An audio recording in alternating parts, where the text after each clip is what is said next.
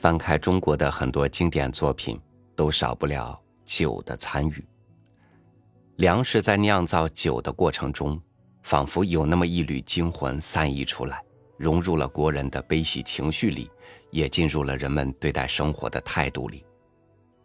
仿若真正读懂了中国的酒，也就懂了中国人一半的性情。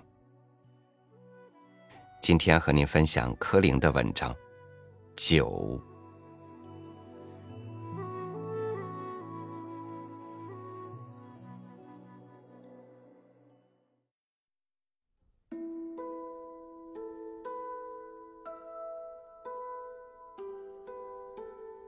假如你向人提起绍兴，也许他不知道这是一个历史上的越国的古都。也许他没听说过山阴道上水秀山媚的胜景，也许他糊涂到这地方在中国哪一省也不大搞得清楚。可是，他准会毫不含糊地告诉你：“哦，绍兴的老酒鼎有名。”是的，说起绍兴的黄酒，那实在比绍兴的行名诗业还著名。无论是雅人墨客，无论是贩夫走卒，他们都有着常识，从老酒上知道绍兴。在绍兴的乡下，十村有九村少不了酿酒的人家。随便跑进哪一个村庄。照例是绿水萦回，竹篱茅舍之间点缀着疏疏的修竹。这些清丽的风景以外，最引人注目的就是那广场上成堆的酒坛了。坛子是空的，一个个张着圆形的口，横起来叠着，打底的一层大概有四五十只，高一层少几只。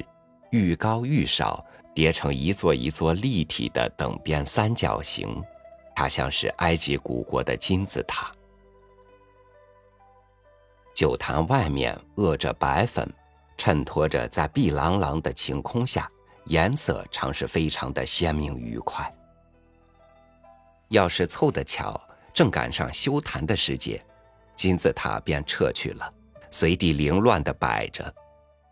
可是修坛的声音显得十分热闹，那是铁器打着瓷器，一种清脆悠扬的音乐般的声音。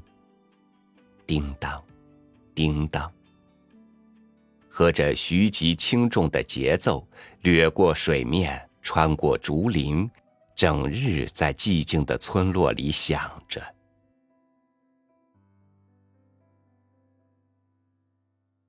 这些酿酒的人家，有许多是小康的富农，把酿酒作为农家的副业；有许多是专门借此营生的作坊，雇佣着几十个私务，大量的酿造黄酒，推销到外路去；有的并且兼在城里开酒馆。绍兴老酒虽然各处都可以买到。但是要喝到真的好酒，还是非到绍兴不可，而且绍兴还得分区域，山阴的酒最好，会稽的就差一点儿。你知道陆放翁曾经在鉴湖上做过专门喝酒吟诗的渔翁，在山阴岛畔度过中世纪的隐遁生涯这历史的，因此。你也许会想象出鉴湖的风光是如何秀媚，那满湖烟雨、扁舟独钓的场面又是如何诗意。但你不会知道，鉴湖的水原来还是酿酒的甘泉。你是用杯子满满舀起鉴湖的清水，再向杯中投进一个铜圆，水向杯口凭空高涨起来了。却不会留下半滴。用这水酿成的黄酒，特别芳香醇厚。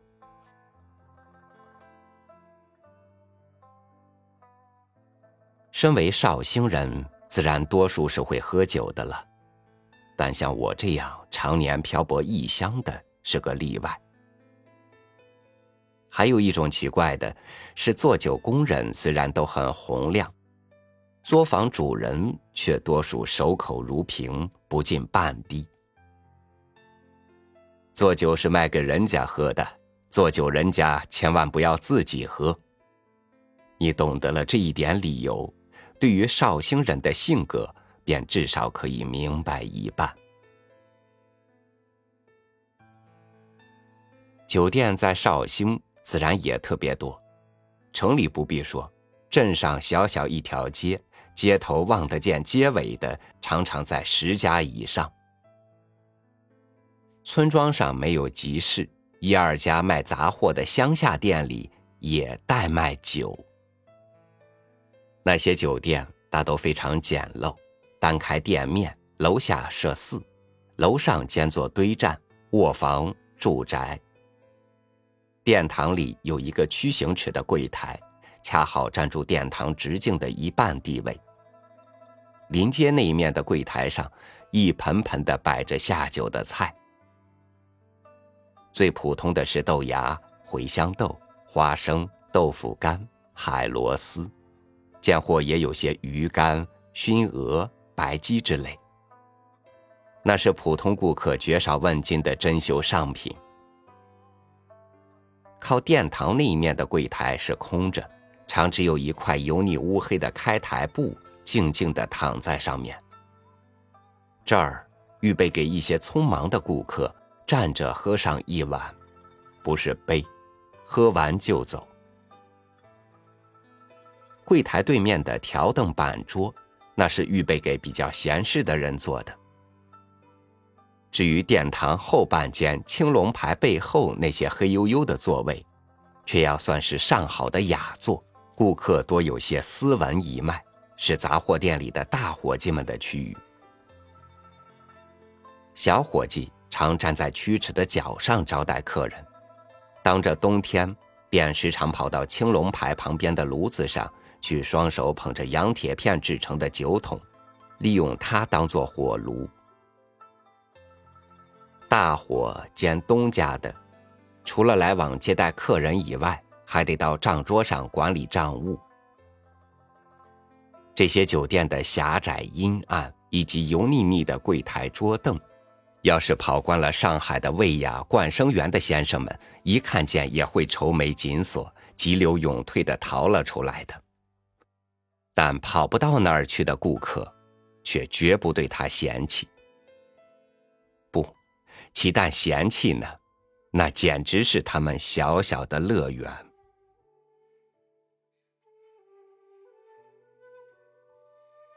以上所说的不过是乡镇各处最普通的酒店，在繁华的城内大街，情形自然也就大不相同。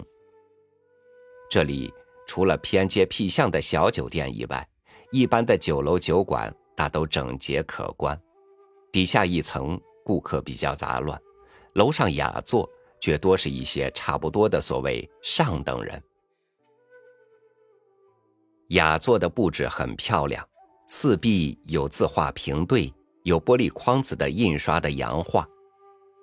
若是在秋天，茶几上还摆上几盆菊花或佛手，显得几分风雅。但这些上等的酒楼中间，我们还可以把它们分为两种。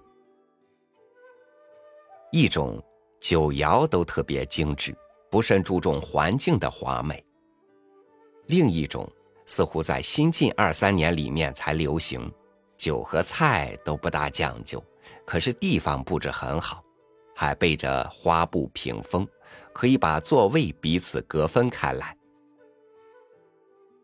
此地应该特别提名一笔的，就是这种酒店是用着摩登的女招待。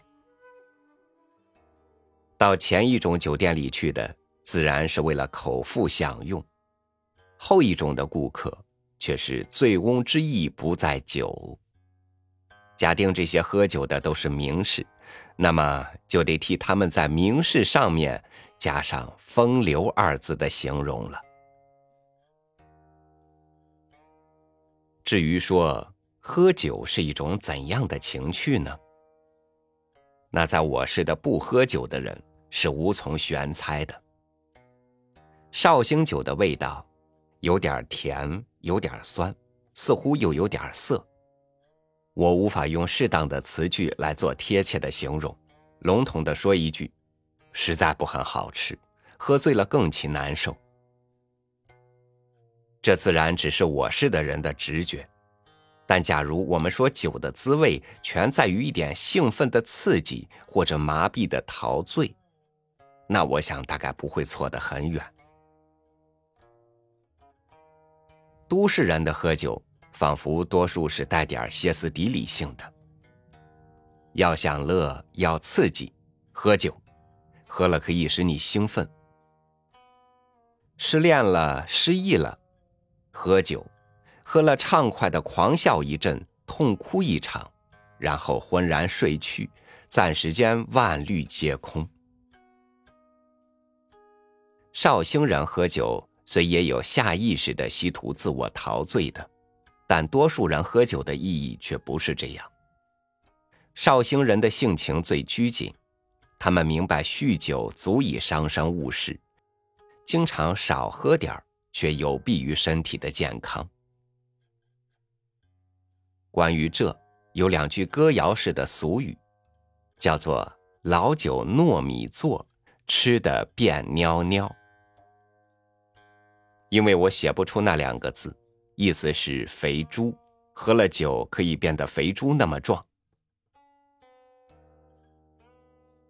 蔫蔫主义者喝酒跟吃饭差不多，每饭必尽，有一定的分量，喝了也依然可以照常工作，无碍于事。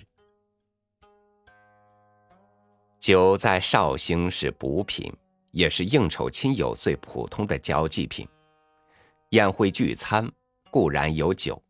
亲戚朋友在街上邂逅了，寒暄过后也总是这一句：“我们酒店里去吃一碗，我的。”或者说：“我们去雅雅来。”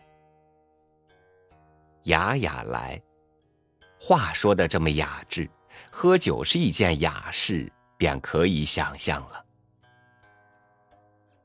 无论你怎样的莽汉，除非是工作疲倦了。忙里偷闲的在柜台上站着，匆匆喝完一碗，反身便走的劳动者，一上酒店便会斯文起来。因为喝酒不能大口大口的牛饮，只有低斟浅酌的吃法才合适。你看他们慢慢吃着，慢慢谈着，谈话越多，酒性越好。这一喝。也许会直到落日昏黄，才告罢休。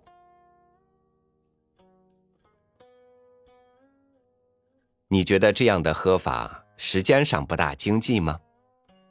但这根本便是一种闲情逸趣，时间越闲，心境越宽，便越加有味。你还没见过绍兴人喝酒的艺术呢。第一，他们喝酒不必摇转，而能喝的是旁观的人看来也津津有味。平常下酒，一盘茴香豆最普通，要是加一碟海螺丝或者一碟花生豆腐干，那要算是十分富丽了。真正喝酒的人连这一点也不必，在酒店里喝完半斤以后，只要跑到柜台上去。用两个指头拈起一块鸡肉或者鸭肉，向伙计问一问价钱，然后放回原处说：“啊，这么贵，这是吃不起的。”说着，把两个指头放在嘴里舔一舔蘸着的鸡味儿，便算完事，可以掉过头扬长而去。这虽是个近于荒唐的笑话，却可以看出他们喝酒的程度来。第二，那便是喝酒的神情的动人了。端起碗来，向嘴边轻轻一啜，又用两个指头拈起一粒茴香豆或者海螺丝，送进口里去，让口子自己去分壳吃肉的细细咀嚼。酒液下咽，果然作声，嘴唇皮咂了几下，辨别其中的醇味，那么从容舒婉，不慌不忙，一种满足的神气，使人不得不觉得他已经暂时登上了生活的绿洲，飘然离开现实的世界。同时也会相信，酒楼中常见那副“醉里乾坤大，壶中日月长”的对联，实在并没有形容过火了。在从前，生意惊人的种田人都多数嗜酒，家里总藏着几坛，自用之外兼以享客。但近年来却已经没有那样的豪情盛慨，普通人家。连米瓮也常常见底，整坛的老酒更其难得。小酒店的营业一天比一天清淡，大的酒楼酒馆都雇了女招待来招揽生意，上酒店的人大都要先打一下算盘了。只有镇上那些烂料的流浪汉，虽然肚子一天难得饱，有了钱总还是倾囊买醉。踉踉跄跄的满街发牢骚骂人，巡视生非，在麻醉中打发着他们凄凉的岁月。自己在故乡的几年，记得曾经有一时也常爱约几个相知的朋友，在黄昏后漫步到酒楼中去，喝半小樽甜甜的善酿，彼此天海天空的谈着不经世故的闲话，带了薄醉。踏着悄无人声的一节凉月归去，并不是爱酒，爱的是一种清绝的情趣。大概因为那时生活还不很恐慌，所以有这样的闲情逸致。要是在今日，即使我仍在故乡，恐怕也未必有这么好整以暇的心绪了吧。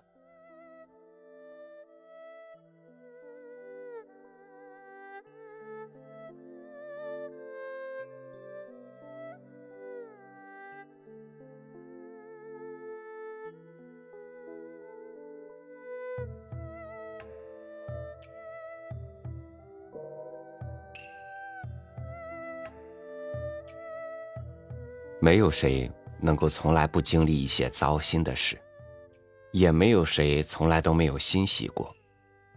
酒，是不是就像情绪的催化剂，让人能够在短暂的游离以后，拨去心头杂绪，回归岁月本身呢？酒要配故事，能配酒的故事，是什么故事呢？感谢您收听我的播读。欢迎您关注微信公众号“三六五读书”，收听更多精选美文。我是超宇，祝您晚安，明天见。